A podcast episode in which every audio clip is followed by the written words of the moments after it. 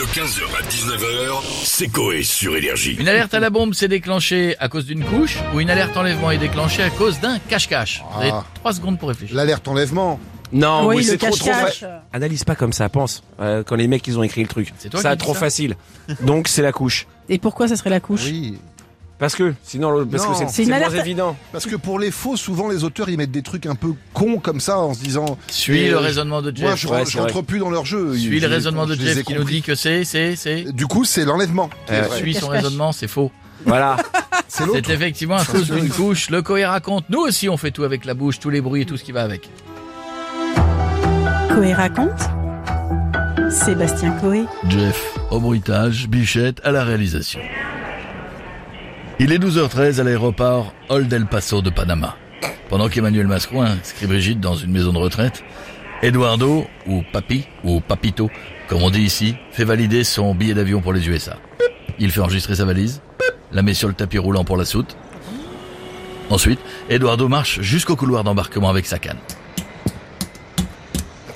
Faut, non, faut C'est la arrêter. ca- la Non, canne ça, C'est des bruits de stylo dans un micro. Bah oui, m'a mais j'ai pas de canne, fait. Sébastien. Ah oui, fais un effort. Canne, canne. Voilà. Clac, Contre la table. clac, Une canne. clac. Non, je vais garder pour autre chose. Il se déplace aussi vite que le pape, mais sans papa mobile. Après une bonne demi-heure pour faire 30 mètres, Eduardo arrive enfin dans l'avion.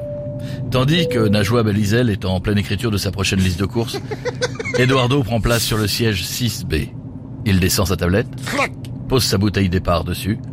Ploum. Eduardo a de la chance. Il va passer son vol avec des enfants. Ça le met un peu hors de lui. Bon, ils vont pas fermer leur gueule, c'est mioche. Le prochain qui passe, je lui fous un coup de canne, bande de résidus de fond de capote. Visiblement, Eduardo a le seum. Mais il va bientôt être perturbé par un problème de santé. Son ventre se met à gargouiller. Ça va même s'empirer. Eduardo ne digère pas le saut des botons œufs de l'aéroport. Oh merde, j'ai la couche aussi pleine qu'un auditeur d'RTL. Eduardo est gêné. Il se lève de son siège et s'empresse d'aller aux toilettes.